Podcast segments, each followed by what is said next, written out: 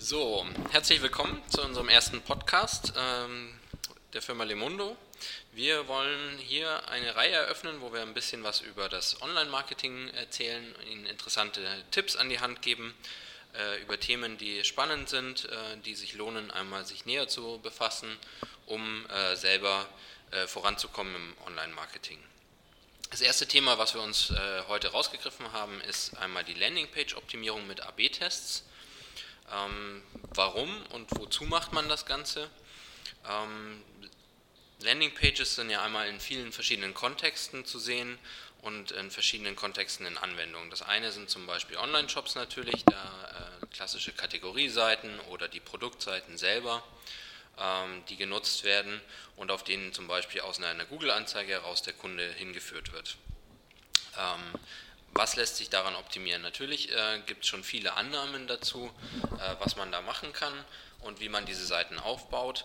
Letzten Endes äh, kann man mit Tests aber deutliche Verbesserungen noch erreichen. Genauso interessant ist das aber auch für äh, andere Anwendungen, sei es zum Beispiel in der Versicherungsbranche oder eben auch im B2B-Bereich, wo ja zum Beispiel eben nicht es ein Sale äh, das Ziel ist, sondern eben ein Lead, also sprich zum Beispiel eine Anfrage, eine Kontaktanfrage oder eben eine Versicherung, die beantragt wird.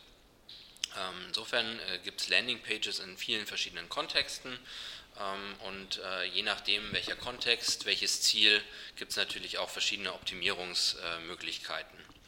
Ähm, AB-Tests bieten eigentlich für alle Bereiche Möglichkeiten, um hier zur am Ende besten Seite zu kommen. Und ähm, Sinn und Zweck der Sache ist es, quasi eigene Varianten, also man fängt ja in der Regel mit einer Variante, die es schon länger gibt, an, sagt, okay, das ist die Seite, die wir bisher haben, ähm, was können wir daran verbessern und äh, in welchen Elementen sind wir vielleicht uns nicht sicher, ob sie zu einer Verbesserung letzten Endes führen. Ähm, ganz entscheidend für die, für die, äh, für die Tests äh, ist in dem Fall dann eben die Gestaltung der, der einzelnen Seite. Ähm, hier gibt es klassischerweise natürlich verschiedene Elemente, dazu zählen Bilder, Texte, teilweise Videos, äh, Checklisten und am Ende natürlich auch irgendwie ein, eine Funktion, die die Aktion oder den Lead oder den Sale dann auslösen soll. Ähm, diese Gestaltung orientiert sich natürlich auch an der Werbung, äh, die davor geschaltet wird. Also wenn jemand über eine AdWords-Anzeige da drauf kommt, dann muss er natürlich auch entsprechend der Anzeige quasi äh, empfangen werden und mit den äh, dort angeteaserten Informationen versorgt werden. Die AB-Tests ermöglichen jetzt letztlich, dass man verschiedene Seiten quasi für ein und dasselbe Ziel baut oder zusammenstellt und herausfindet, welche von diesen Seiten am besten funktioniert.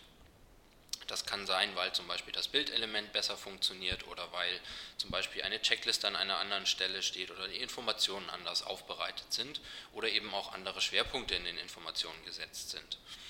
Ähm, klassischerweise natürlich, wenn man hier nochmal zurückgeht auf das alte AIDA-Modell, also man möchte ja Attention, Interest, Desire, Action. Das heißt, man muss den Kunden führen durch diese Landingpage zum, hin zum Ziel, das man erreichen möchte. Und ähm, dafür gibt es eben eine ganze Reihe an Informationen, ähm, die man dafür nutzt.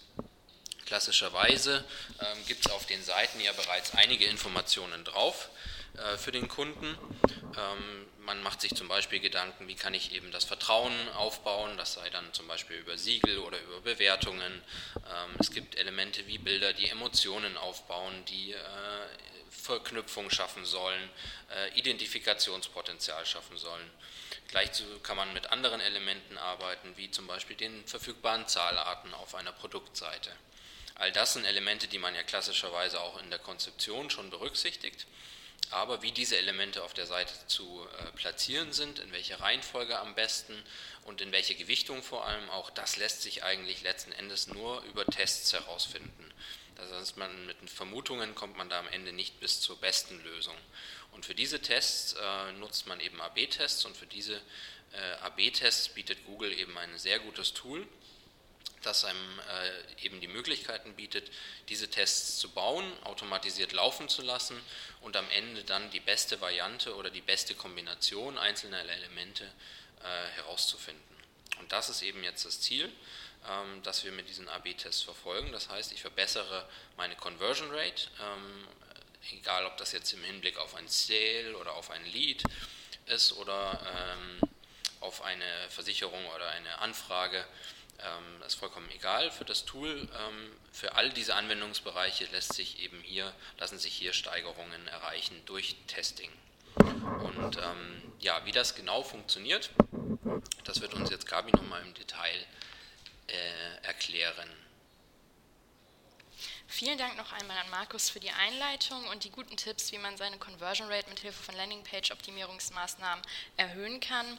Ich werde jetzt damit fortfahren, äh, wie man AB-Tests in Google Analytics erstellt. Und besonders wichtig dabei ist es, Vorbereitungen zu treffen. Zum einen sollte man sein Testziel definieren, die Originalseite ausgewählt haben und ähm, Variantenseiten erstellt sowie angelegt haben. Und was noch ein wichtiger Punkt dabei ist, dass auf allen Seiten ähm, der Google Analytics Tracking Code hinterlegt ist, weil ansonsten funktioniert der Test nicht. Ja, nun fangen wir an. Der erste Schritt wäre es, die Testelemente zu wählen. Was kann überhaupt getestet werden? Dazu kommen beispielsweise Überschriften auf einer Seite, Texte, das Seitenlayout, Bilder, Banner, die Darstellung von Rabatten und Preisen oder die Darstellung von Call-to-Action-Elementen in Frage. Dabei ist es ganz wichtig, ähm, pro Test möglichst wenige Änderungen auf einer Seite vorzunehmen. Beispielsweise sollte man nur ein Hauptbild ändern, also ein Banner auf meiner Landingpage und dort zum Beispiel auch nur die Textelemente, sodass ich äh, den Banner mit verschiedenen Texten zueinander testen kann oder auch äh, einen Call-to-Action-Button farblich zu ändern in zwei verschiedenen Varianten, sodass die Änderungen zum einen für den Besucher auf der Webseite auf den ersten Blick zu erkennen sind, aber zum anderen, dass es nicht zu viele Änderungen sind, sodass man später gar nicht mehr nachvollziehen kann, warum diese Website überhaupt äh, besser funktioniert, ob es jetzt äh, ja an meinem Text lag oder an dem Motiv an sich, also dass man sich wirklich dort ähm, auf ganz bestimmte Sachen konzentriert und gegebenenfalls später noch weitere Tests mit weiteren Änderungen durchführt. Ja, nachdem Sie alle nötigen Vorbereitungen für die Erstellung des Tests getroffen haben, ähm, können Sie in Google Analytics auf den Tab Verhalten klicken und dann auf Tests. Hier können Sie dann den A- und B-Test erstellen. Ähm, genau, klicken Sie dann auf Test erstellen und beginnen Sie mit der Wahl des Testziels. Hier ähm, kann man dann zuerst einen Namen für den Test angeben und danach, äh, wie gesagt, das Testziel wäre dann zum Beispiel der Umsatz oder die Anzahl der Transaktionen, die Seitenaufrufe, die durchschnittliche Sitzungsdauer oder auch die Absprünge auf einer Webseite. Das ist hier frei wählbar. Wenn keiner der hier genannten Messwerte zu Ihrem Testziel passt, können Sie auch eigene Ziele festlegen. Ähm, zum Beispiel wäre das der Klick auf einen Play-Button eines Videos oder auch ähm, ja, der Klick auf einen Button zum Abonnieren eines Newsletters. Äh, Im nächsten Schritt können Sie dann noch weitere Einstellungen vornehmen.